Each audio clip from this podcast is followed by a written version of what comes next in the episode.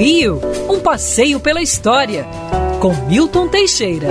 Amigo ouvinte, no dia 9 de março de 1921, é promulgado um decreto municipal exigindo a derrubada do Morro do Castelo, local de fundação da cidade.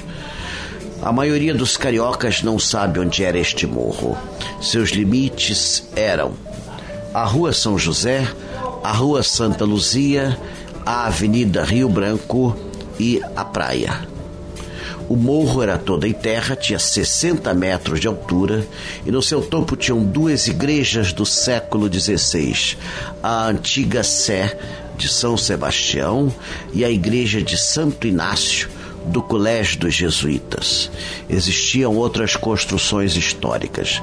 Nada foi poupado, tudo foi demolido, destruído, para se conseguir amplo terreno onde se faria a exposição internacional do centenário da independência do Brasil. Ai, muito pouca coisa se salvou. Para vocês terem uma ideia, alguns santos paramentos e portas da igreja de Santo Inácio foram para a igreja de Santo Inácio na rua São Clemente, em Botafogo.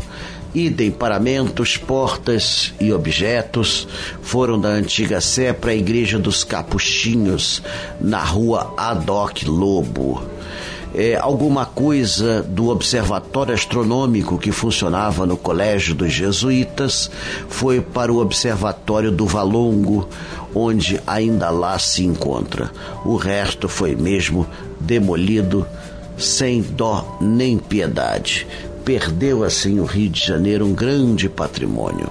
Rio de Janeiro é a única capital no mundo que destruiu o próprio berço. Hoje no local passa o quê? A Avenida Presidente Antônio Carlos e suas transversais.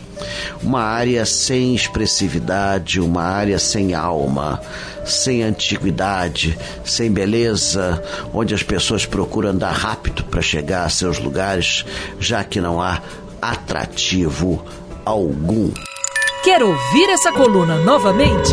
É só procurar nas plataformas de streaming de áudio. Conheça mais dos podcasts da Band News FM Rio.